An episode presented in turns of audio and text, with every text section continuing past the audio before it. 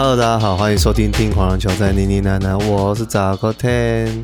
我是 Chris。本集节目由多喝水 More 气泡水赞助播出。多喝水 More 是一种生活态度的追求，少了不必要的添加物，多了健康与质感的追求。Less is more，添加海洋浓缩液，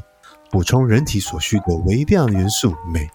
有助于身体的代谢，是缓解焦虑与舒压不可或缺的营养元素，让你随时保持最佳的状态哦。哎、欸，其实这次多喝水 more，呃，它其实就是一个气泡水嘛。然后，呃，我们这次拿到就是有两个口味，然后一个是百香果风味跟奇异果风味。嗯，哎、欸，我我自己喝气泡水啊，我之前没有很喜欢喝有味道的，就是有风味的。但是我觉得这次多喝水这两款对我来说。是很顺口的，就是我觉得有一种气泡水加那种能量饮料的那种感觉啊，真的的？所以它其实对，其实它富有的是维他命 C、B 三、B 六。好，我现在来先喝一口。今天刚好就是录音的时候，录音的时候拿来那个口渴的时候可以喝。哎、欸，这个超适合玩 ASMR 的，就是气泡。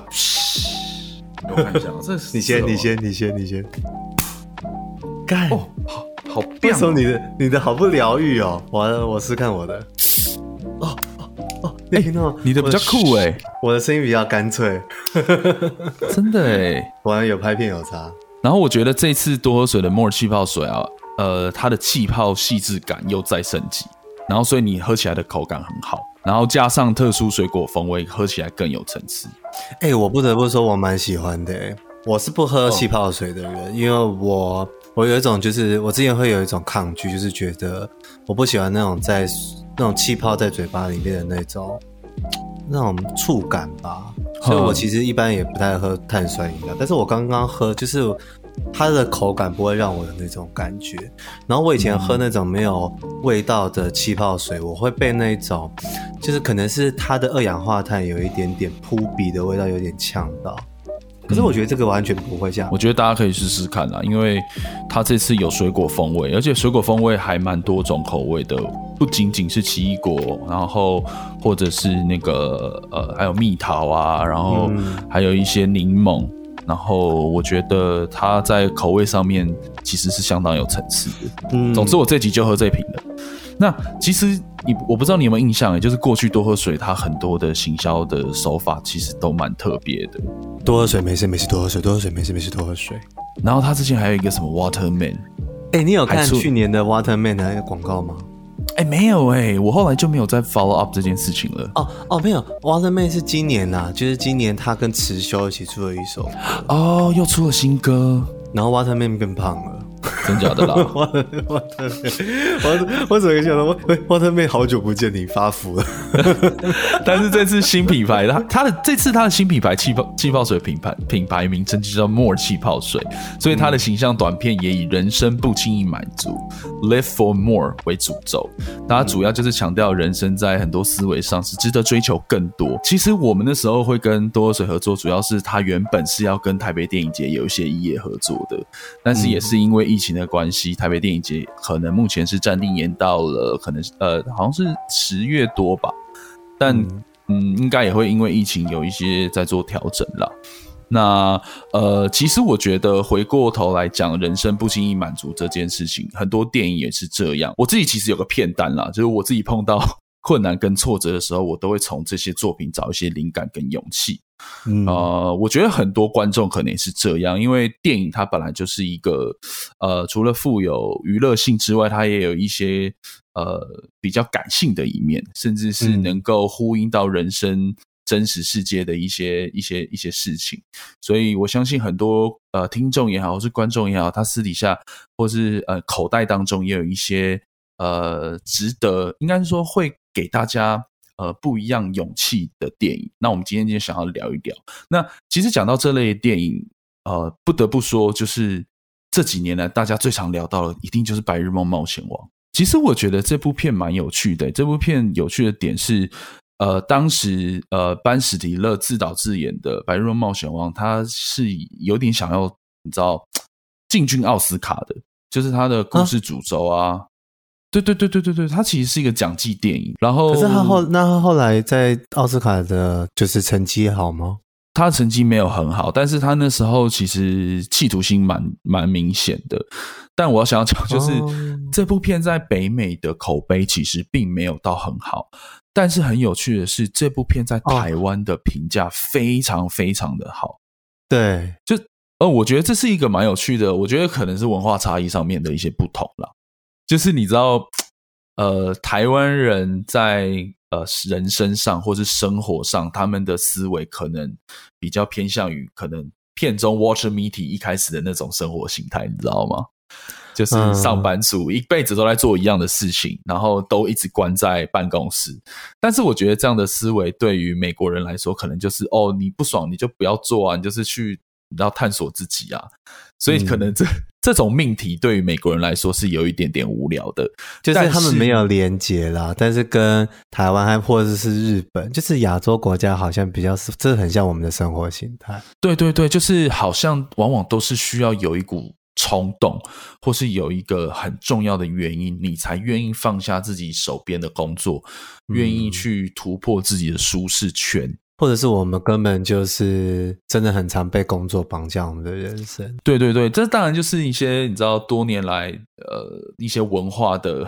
我有时候真的觉得是陋习啦。但当然是你知道有好有坏，但有时候这种、嗯、你知道 就是我们讲社畜，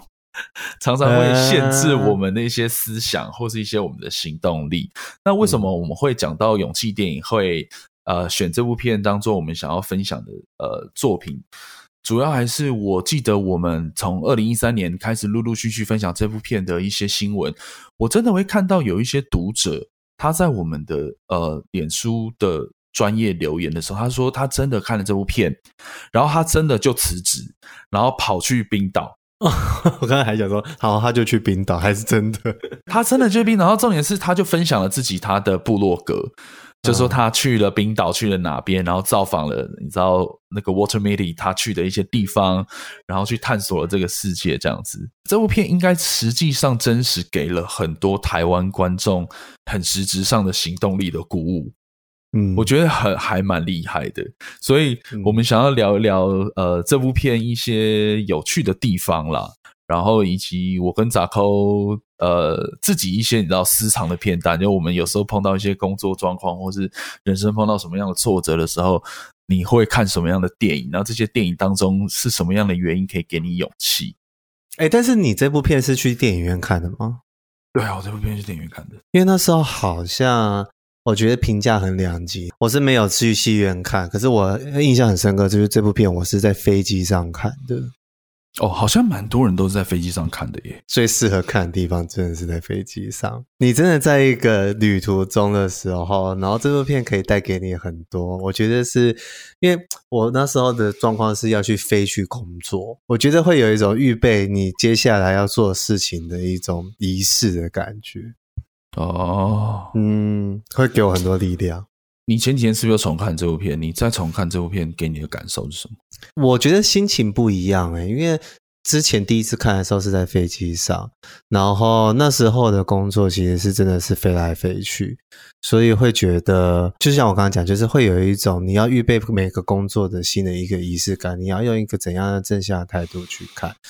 然后因为今年哦，去年疫情的发生之后，就是工作的性质都会有很多的转变。那其实当然多多少少可能都还是会有一些那种同事之间的那种角力斗争啊，或者什么东西的时候，我觉得我这一次再重新看这部片，我真的会有一种就是我为什么要撑在这里？哦，我到底在干嘛？欸，你，你不觉得很多电影真的都是这样吗？就是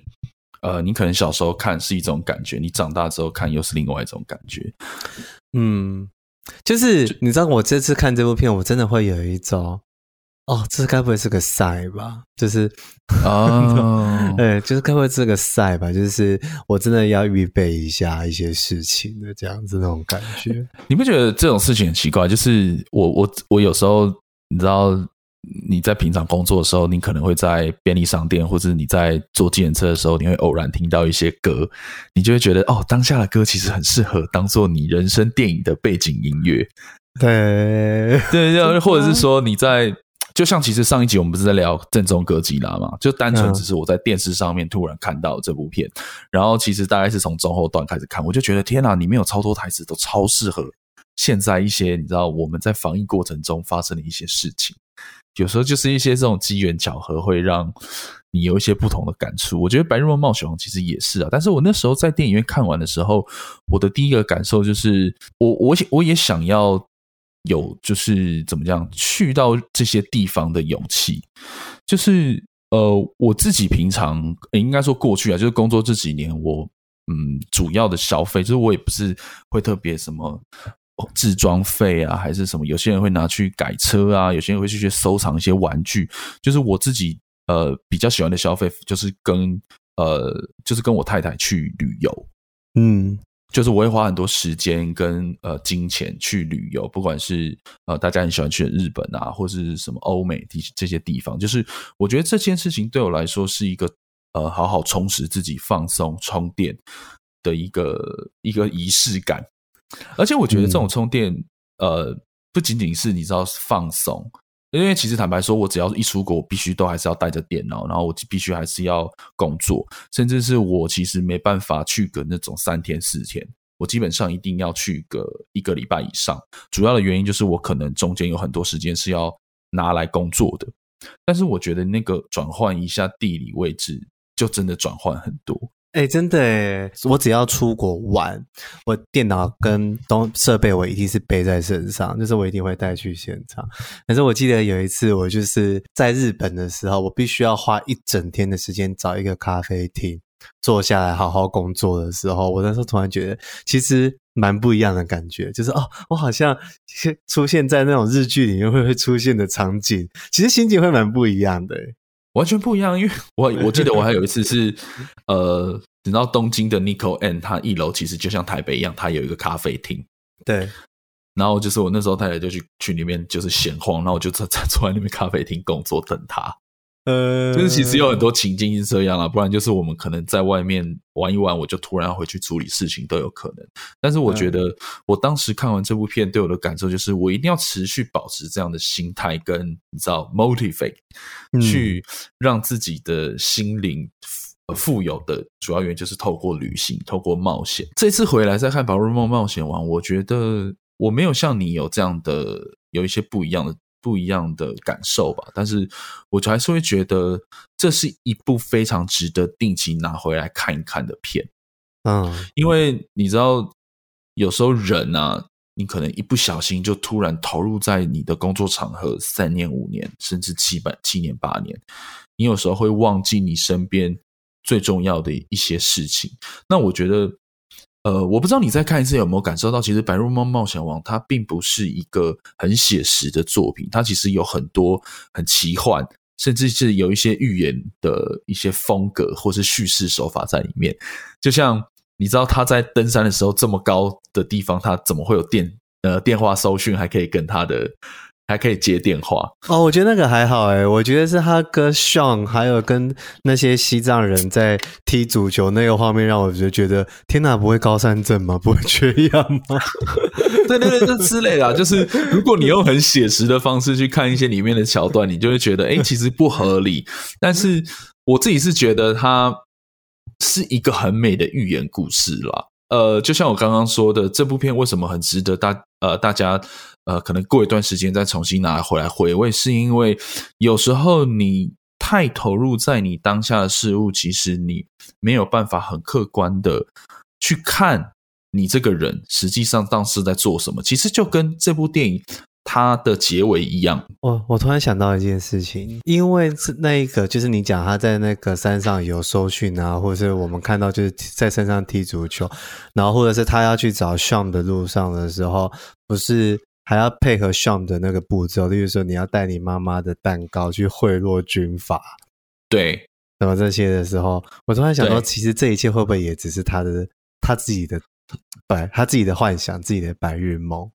是啊，他有一部分，这部电影有一部分其实前面是这样子，可是他有演出来，可是会不会后面越来越没有幻想？说这些东西其实也是多少有一些加油添醋，因为这一些内容其实多多少少都还是他转述给就是那个交友网站的老板。我觉得这部片的呃，他在 直接不想回答我，干 不是，我只是说，我想要说，我觉得这部片奇。奇幻的风格的转捩点，在他跳上直升机那一刻镜头上啊，很好，对，哦，心碎，不是，我只是要，我只是要呼应，我是要呼应你的问题，我还是多喝水好了。你讲，你讲，我喝。没有啊，我只是觉得，就是他在跳上直升机的那一瞬间，不是那个 Kristen Wiig，就是那个呃饰演那个角色，他突然出来弹吉他。嗯，这内幕就是你你回去想内幕其实是超级不合理的啊！哦，那是他幻想的啊，对啊，所以我就觉得那个是一个转捩点啊，就是他跳上直升机的那一刻之后，有很长一段都是他的白日梦。但是因为你知道，有时候我们你知道，就是很八股的一句话，人要有做梦的勇气。就是有时候我们连做梦的勇气都没有的时候，其实是很可悲的。但是我觉得他做的很好的一件事情，就是他在当下。鼓起了做梦的勇气，去想象他如果跳上那台直升机会发生什么事情。嗯，虽然呃，我觉得中间有很呃，就是他跳上直升机之之后，有很大的篇幅都是在呃有一些奇幻或者他在幻幻想的过程。但是最后他回到纽约的时候，我觉得还是回到现实啊，就是呃，我刚刚要讲，就是为什么我们值得一直来呃，值得定期拿来回回忆，不是回忆，就是温习这部片。有时候你在努力追寻的事情就在你身边，甚至是就是你自己。你看 Walter Midi，他用了这么大的力气要找那个遗失的底片，但其实最后那个底片是 Sean O'Connell 拍自己的，是拍他的。对，就是其实哎，你应该是要有时候是要放慢角度脚步，好好审视自己现在的 position 在在哪里。我觉得这个是。呃，这部片有时候值得再去看，或是三刷四刷的很重要的一个原因啦。嗯，也呼应我们这一集其实要讲的，为什么呃有些电影是能够让我们鼓起更多勇气？因为呃，就像我们说常常说，就是当局者迷这件事情。嗯，你有时候你知道太投入在一件事情上面的时候。你会失去很多热情，你会失去很多想法，你会失去很多那种动力。去做你曾经想要做的东西，或是你知道念头啊，或者是事业啊，或是你真的很想要去哪边。所以我有时候看到一些读者在回复我们在讨论这部片的时候，他们是真的付出行动，我觉得这是一个蛮感人的一一些一些 feedback。今天想要聊一聊这部片，呃，你知道有些 behind the scene 的一些过程啊，就是我不知道你还记不记得，就是 Walter Mitty 他不就是看到那个西恩潘演的那个摄影师他的一张照片嘛？嗯、他不是就是那个照片里面的吸烟潘突然动起来，就是你知道好像要鼓励他，还有还有手勾引他，对对对对对对对。但其实呃，吸烟对吸烟潘饰演的这个摄影师，诶也叫吸烟，他也叫 Sean。他也叫 Sean，对，他也叫 Sean，但是他这个摄影师的呃角色呃，其实他是取样了一个这国家地理网站的真实的平面摄影师哦，真的。然后对，然后那张照片呢，实际上是真的有那张照片，当然没有实验盘了，就是那张黑白照片是真实，呃、真实有一区，就是有一张照片，就是后面有很多羊。对对对对对对对。然后那个呃那张照片的摄影师本人叫做 Marcus。Blaisdell，对、嗯、Marcus，然后他是一个人道主义摄影师，就是呃，平面摄影师有分很多种啊，就是我们可能有商业摄影师啊，平面呃，你知道婚摄啊，战争战争对啊，战地记者，对对对对对，嗯，然后他就是比较属于呃人道摄影师，他就会去一些非洲刚果，然后一些那种呃未开发的世界或是第三世界去拍摄记录，然后他长时间是跟国家地理网站合作。那我们那时候其实有整理了当时呃对他的一个访问，就说他呃就是国家地理网站有问他说一开始是怎么参参与到这部片，其实就是剧组的呃要求呃应该说《白日梦冒险王》的剧组需求很简单，他就想要找一些有冲突局势还有人道主义危机的摄影师的一些作品。所以就找到了他，然后他那时候手边刚好有一些刚果东部流离失所营地者的一些作品，所以他最后好像提供了大概四张五张的照片给剧组这样子。嗯，然后对对对对对对，所以那时候国家电影频道呃国家电影网站还有问他说，哎，你的就是在电影当中的一些摄影作品有没有出现在其他地方？然后他说其实有，就是有一本书叫做《强奸的国家》（The Rape of a Nation） 的一本书当中，他其实本呃这本书在探讨自然资源开发对于刚果人口的影响。其实呃后来发现这个摄影师他其实是长时间在呃。刚果这个地区去做摄影跟调查的，他想要透过一些摄影作品去传递这个国家所面临到的一些问题跟状况，其实是蛮有趣。我那时候看这篇采访的时候，我自己是看得非常的 开，也不是开心，就是觉得收获很多啦。对，是一个收获很多的访谈过程。嗯、然后，呃，我不知道你还记不记得，就是西恩潘在电影里面用的摄影是摄影机是哪？什么样子？好像是，好像是尼康 FE Two 哎。就是对，它其实是用底片拍摄的。哎、欸，那台机器我也有哎、欸。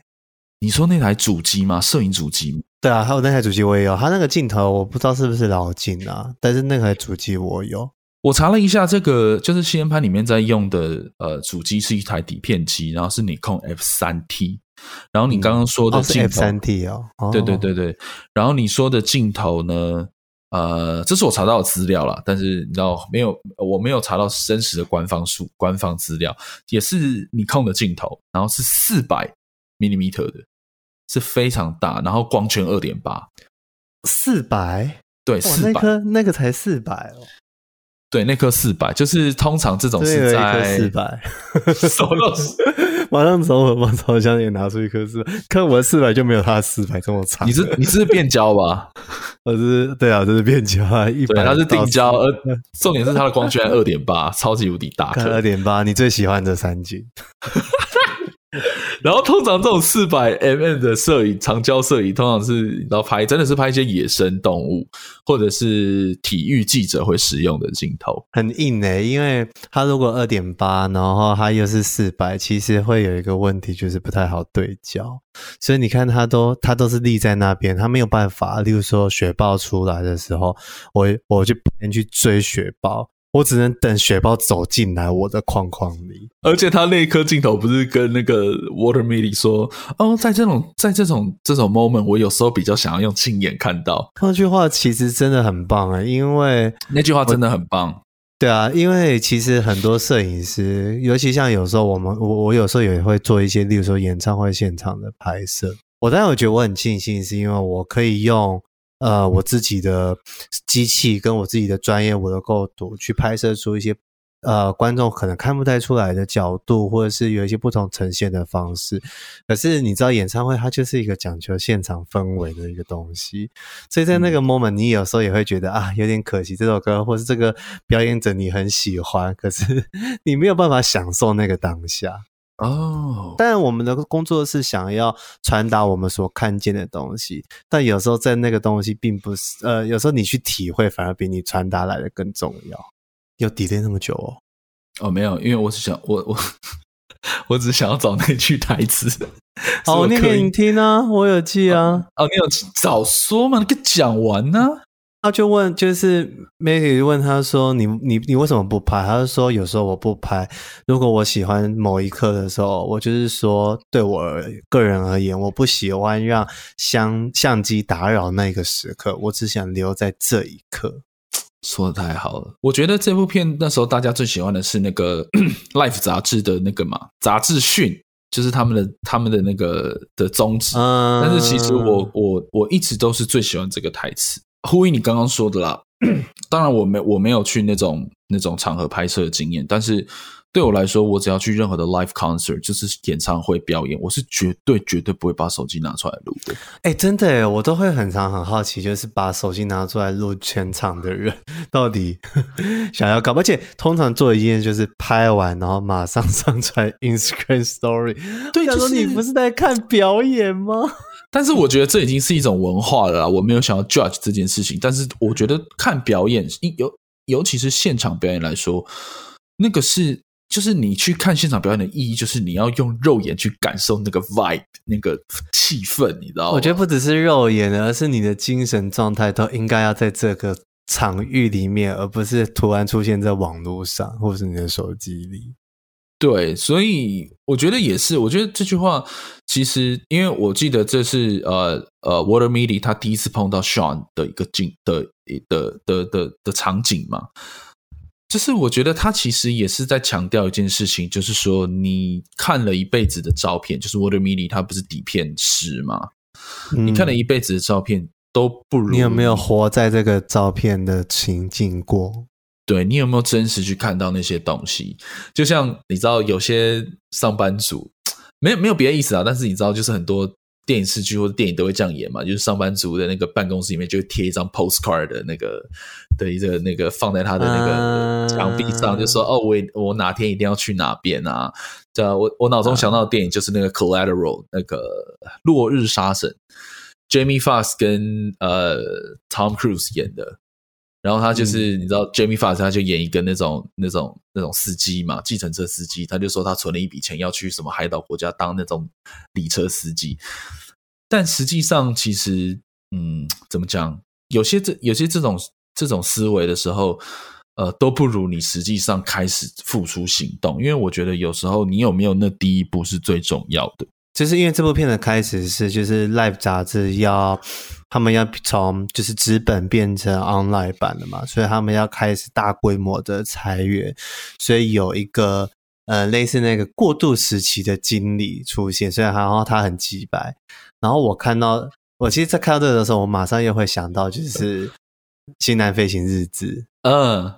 然后《新南飞行日志》里面。其实有一句话，我就觉得跟这部片也超级有关联的，就是呃，乔治克隆尼跟 J.K. Simon 就是的对话的那一个东西，就是他之前那个 J.K. Simon 的时候，然后他不是问他说，就是啊、呃，我看了一下你的履历，就是其实你以前是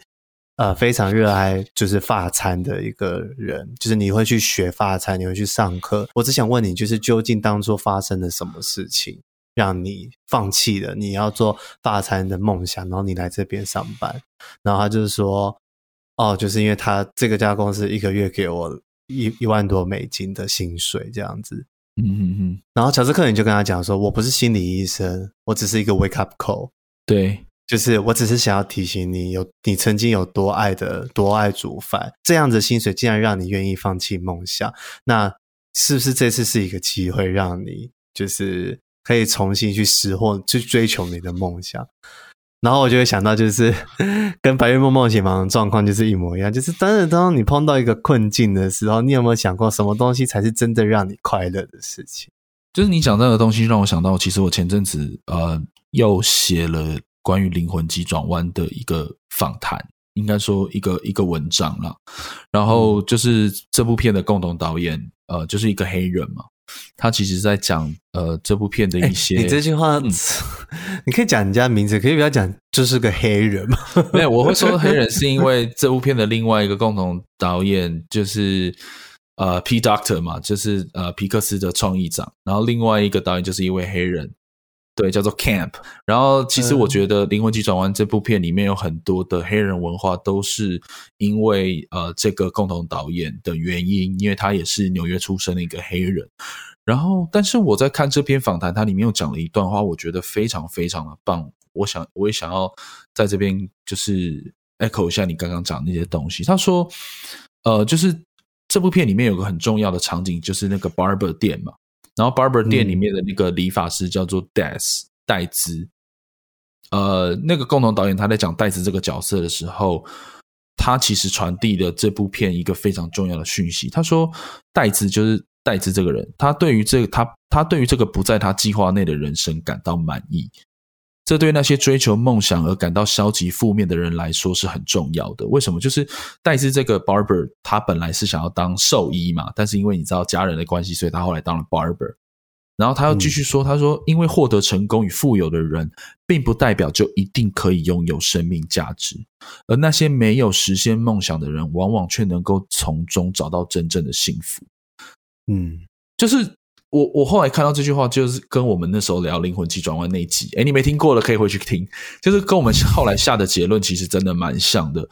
呃，我会觉得其实这部片不是在强调我们要用多大力气去寻找自己的 spark 是什么，而是你在有限的人生中，你要怎么去找到真正能够让你快乐的事。就像你说的 Up in Air，就是《型男飞行日志》那个片段，他是、嗯、就像你说的嘛，就是呃，乔治克鲁尼跟他说：“我不是你的 therapy，我是你的 wake up call。我要跟你说的是，其实你当时是有梦想、有热忱的，但是因为这间公司年薪给你多少，所以你放弃了这样的梦想。”所以我也我也会看到那个片段的时候，我都会常常说：你每个人的梦想真的是无价的吗？并不是，你的梦想其实是有价钱的。当然，你知道，在这样资本主义社会的情况下，我们还是必须要生活，还是必须要你知道吃饭嘛。但我觉得有时候我们真的会忽略掉自己真正能够带给你快乐的事情。这件事情其实是很重要的啦。说的真好。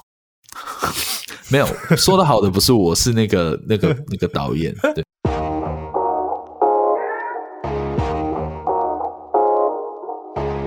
你自己有没有一些你知道啊？我知道人生不如意的时候就想来看一下的。问你这个问题之前呢、啊，我想先讲一部电影。然后这部电影呃，我忘记中文片名了，但是英文片名就是叫做《阴谋论》，然后是茱莉亚·罗伯兹跟。呃，Mel Gibson 演的，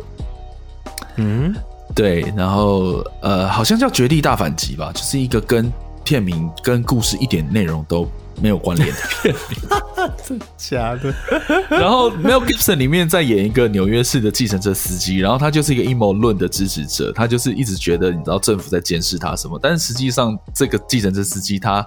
呃，之前是好像政府的一个杀手，但是记忆被 wipe out，就是被洗掉。嗯，然后他有一个很坏的习惯呢，就是他只要在书局看到麦田捕手，他就会情不自禁的买下来。哦，真的哦？就是、对，他就是，呃，我不知道你还记不记得，就是漫威那部片嘛，就是那个 Winter Soldier，就是 Bucky。美国队长的好朋友，嗯、他不是可以讲一些指令，嗯、然后杀手就会开始动作吗？对，你知道很多美国谍报片，它都有这样的设定嘛？就是你知道，例如说你现在你现在被催眠了，对你其实就像例如说哦，扎克其实实际上是间谍，我只要讲一个关键字，他就会露出自己的本性这样子。然后没有关键字的时候，我就突然说说，我就突然讲出我的编号。对对对对对对对。Yes, sir. 然后然后没有 Gibson 那个角色就是他，只要看到麦田捕手，他就会情不自禁想要买。就是有一部电影对我的感受也是这样，那部片很奇怪哦，它没不是什么。励志片哦，那部片叫《天才大厨》，Valley Cooper 就是演一个非常自负的厨师。然后这部片只要我在电视上看，我就一定要一定要把它看完，就是我就会情不自禁把它看完。嗯，但其实这部片里面并没有讲一些什么，你知道冠冕堂皇的一些励志片，呃，励志励志情节，或者是说一些鸡汤的话，或是你知道这部片可以教我什么事，其实都没有。但是我就是不知道为什么，我每次看到这部片，我都想把它看完，然后每次看完都会觉得，哦，我又重新获得了一些感受。其实我觉得这部片的故事内容，我觉得没听呃没看过的听众，我先讲很快速讲，它其实就是一个有毒瘾然后有天赋的厨师，在戒完毒之后，他要回到伦敦重拾自己的，他要重新拿回他的星星。对对对，就这样子而已，就是其实是一个蛮无聊。其实是一个蛮无聊的故事，但是里面有很多呃台词也好，角角色设定也好，角色的关系都很直接的呼应了我自己在很多工作上会碰到的一些状况。嗯，然后这些状况其实对我来说，呃，这部片为什么会变成我给我人生更多勇气的电影，是因为它其实是蛮赤裸的。我最喜欢的一场戏是，呃，Bradley Cooper 饰演那个厨厨师叫做 Adam Jones 嘛，就是 Adam Jones，他其实因为他曾经是一个有毒瘾的人，所以他惹他，你知道欠了毒贩一些钱，然后那些毒贩就跑从巴黎跑到伦敦去找他，然后把他毒打一顿，然后他要回来工作的时候，发现当晚米其林的人来到他们的餐厅，嗯，但是他后来搞砸了。他搞砸了这件事情，然后他就一个人喝得酩酊大醉，跑去找他的师弟。就是曾经在巴黎跟他一起在一个非常有名的厨师下一起工作的师弟，然后这个师弟他在伦敦已经开了非开了一间非常非常棒的餐厅，然后他就在那边呃想要自杀，但这个角色蛮有趣的点是在于这两个角色哦，就是 Brad Cooper 饰演的这个 Adam Jones 跟他的师弟，他在电影的前面三分之二你会感受到这两个人其实是针锋相对的，嗯，但是。两个人都出现了彼此最重要的场合。Adam Jones 在就是 Brad Cooper 饰演那个角色，Adam Jones 他在伦敦开了新餐厅之后，他的师弟就用了匿名定位来到了那间餐厅。嗯、这件事情 Smiley 常常讲，你知道吗？真的，就是他，我以前有一次去 Smiley 的餐厅的时候，然后有可能隔壁桌客人走了，然后 Smiley 就会说同业的，真假的？对，他就是说，真的会有这种秘密客，秘密客同业的，然后他也知道这个人是哪一家餐厅的，然后他们只是故意来试菜，好酷哦！对，就是你在当下会觉得，哦，他是来砸场的，嗯，然后但但是 Adam Jones 就是 Brad Cooper 饰演那个角色，他也去过他师弟的那个餐厅，然后挑剔他做的菜很难吃，但是你最后会发现，在 Adam Jones 那个角色最 down 最 down 的时候，他去找的人就是他师弟。因为他知道，只有他能够懂他的心情。我觉得，呃，我常常都会说，你知道，自己自己创业并不是一个多伟大的事情。你知道，大家就只是找一个不同的工作在做动做事情。那我觉得这部这个工作最让人感到孤单的是，你有时候真的很情绪很失落的时候，你是很难跟人分享的。然后，其实，例如说，你真的很累的时候。呃，你身边的人是很难能够理解的，因为坦白说，嗯、呃，会选择自己做事的还是占少数。但是我觉得这个是这个，然后当然你知道创业有很多，嗯、呃，你知道狗屁倒灶的事情。但我自己呃在做这些事情这几年来，我我会觉得这个工作其实是非常孤独的。然后这个东这个这个孤独感不是来自于哦什么没有朋友还是什么，而是你在当下想要分享。你的感受的时候，你是很难找到一个人能够理解的。那我觉得在那个当下，就是天才大厨的那颗那颗长那颗镜头，我就觉得他其实就只是想要找一个懂他的人。然后你会知你会觉得这两个角色之前都在针锋相对，但是他最后还是收留他，睡在他的厨厨房里面，然后早上打了一颗看起来超好吃的 omelette 给他。嗯。就是这些小细节会让我一直觉得这部片很迷人的地方。嗯，我觉得这这个这部片，坦白说，你要我说这部片好不好看，我真觉得还好。它就是一个很你知道很 general 的一个片，然后 My Bradley Cooper，然后可能会呃还有一些你知道美男生呃，他为什么叫天才大厨？是因为有 Bradley Cooper，就是因为他 Bradley Cooper 长得又好，就帅嘛。对对，然后本来还有演格雷的那个人。嗯，演格雷的那个，然后他的戏份都剪掉了，这样子。嗯，对，然后还有那个 Daniel 嘛，那个德国人，就是那个喜欢他的那个餐厅的经理。所以那时候片商才说：“哦，我们就叫天才大厨。”而且这部片很妙，这部片在台湾卖超好，因为那时候 Bradley Cooper 在台湾算蛮有名气的。那部片，呃，因为那时候我们有做这部片，就是我们有宣传这部片，然后，嗯。我就发现那时候大家都去看这部片，你去戏院看，就是然后后来才知道，哦，这部片好像是台湾的票房是全世界前五名的那种，真假的？对，在台湾卖超好。然后你知道后来好像 Netflix 也有啊，然后中华电信 MOD 也有，所以我有时候就会回去再看一下。可可是因为那一阵子太多这种类型的片了，所以我我好像也没有这么有兴趣去看，因为那时候还有五星主厨快餐车。都是在那一系列出来的哦。五星主厨快餐车也很好看，耶，它也是某一程度的，就是励志片。就是当你某人生上面碰到一些挫折的时候，你需要一些就是关键点去转，让你有转念的念头，就去看那部片。我觉得五星主厨快餐车有点呼应我们刚刚讲的啦，就是你要重视你自己最快乐的是什么。像我觉得五星主厨，啊嗯、五星主厨快餐就是他要快乐的烧菜，但是我觉得像天才大厨是。你，我觉得天才大厨他其实就是在讲说，你不要在所有，你不要想在一个人自干，就是你需要你的 teammate，或者是每一个人可能就像你讲，就是在创业的过程中，他是需要伙伴，他是需要有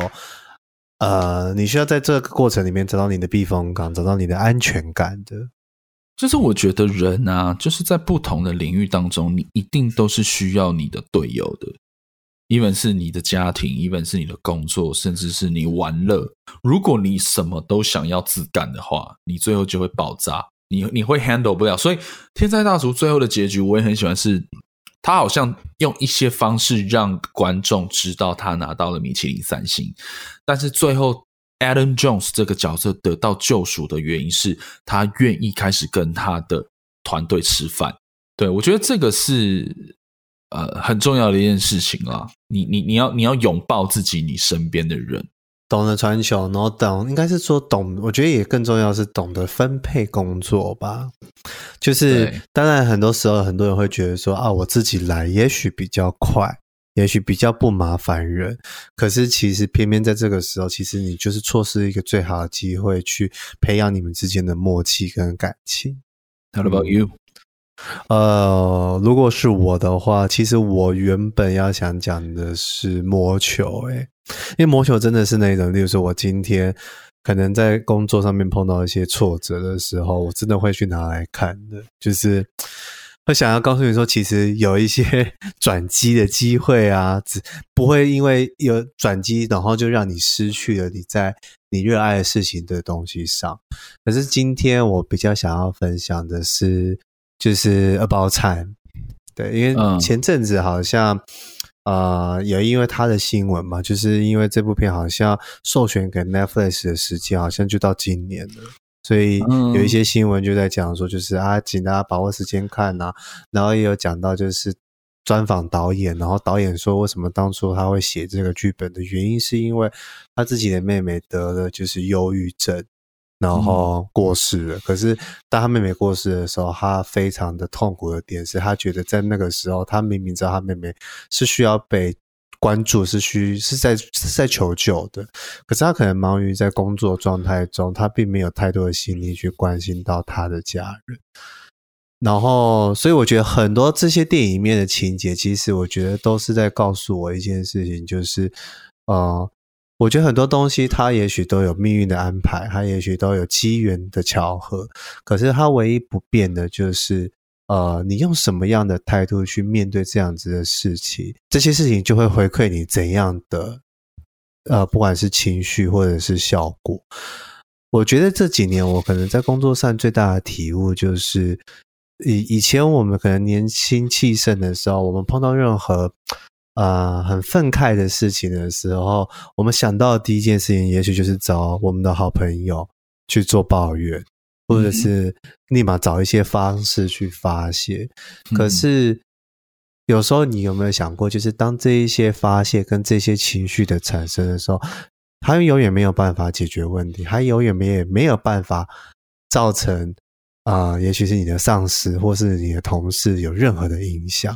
因为这些东西永远都是回馈到你的身上来，所以。其实应该是真的是我们自己要去转念，是如果我们面对任何的事情，不管是多糟或是多好的事情，我们都是用正向的态度去看的话，其实你真的才会更能体会到你每一天过得多有多有充实感。像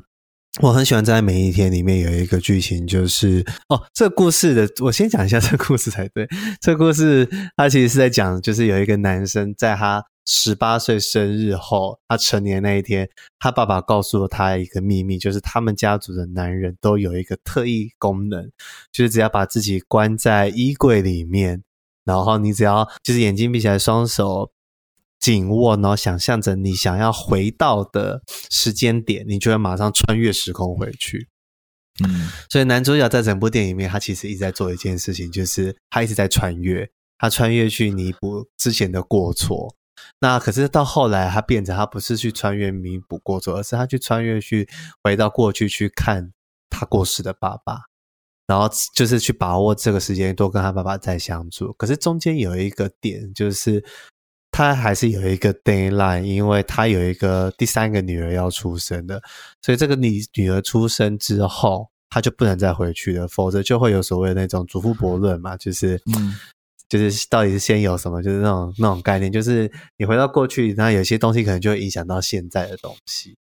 所以在那个他一直回到过去的过程中，他说他每一天他都会重复过，就是我今天会先用正常的方式过一次。我今天应该要有的样子，可是到了晚上之后，我会重新再过一次今天这一天。可是我会用很正向的方式去面对今天所有发生的事情，就会让我觉得很被激励到。就是其实我们真的一直在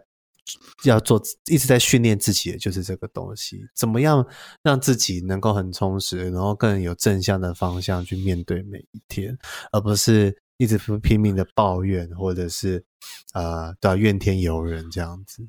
我我觉得我想要讲你刚刚讲一件事情啦，就是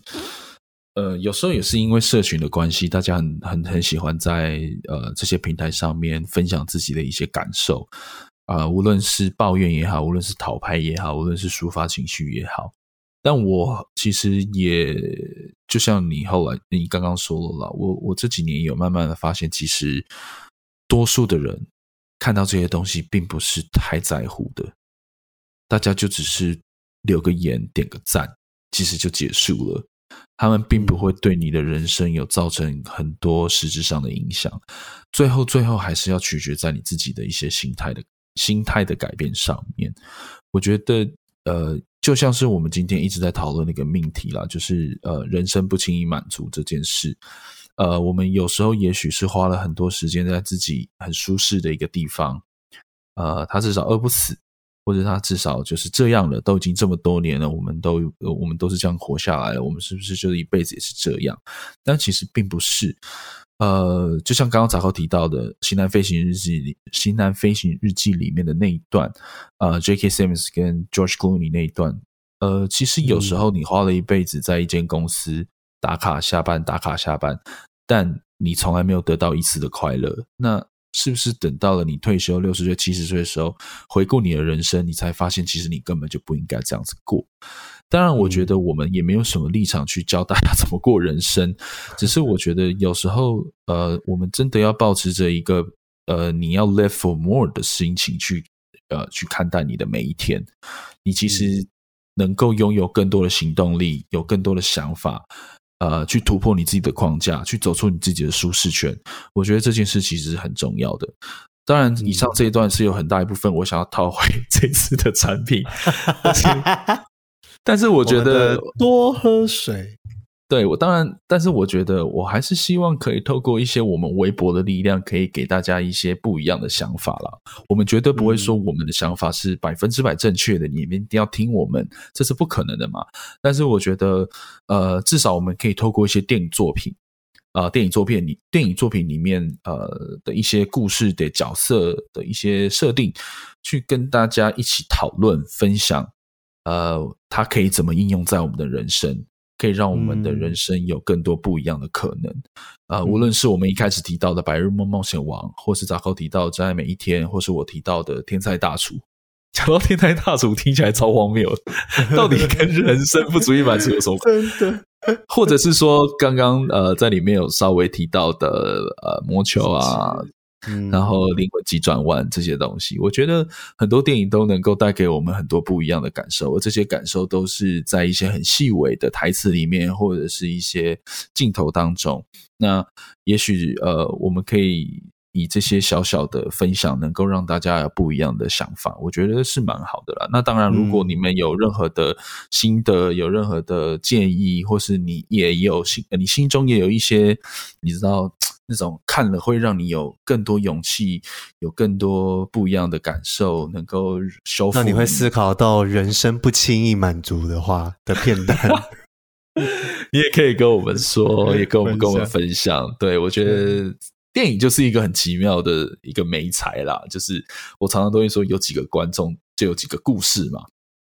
每个人看电影能够得出的心得永远都是不太一样的，也许大致相同，但是不可能完全一样。所以我觉得这个是一个有趣的讨论跟有趣的啊分享过程。好啦，那就今天谢谢大家收听啦，然后也谢谢多喝水莫尔气泡水赞助我们这集的播出，让狂热球听妮妮娜来多活两天，活 两天。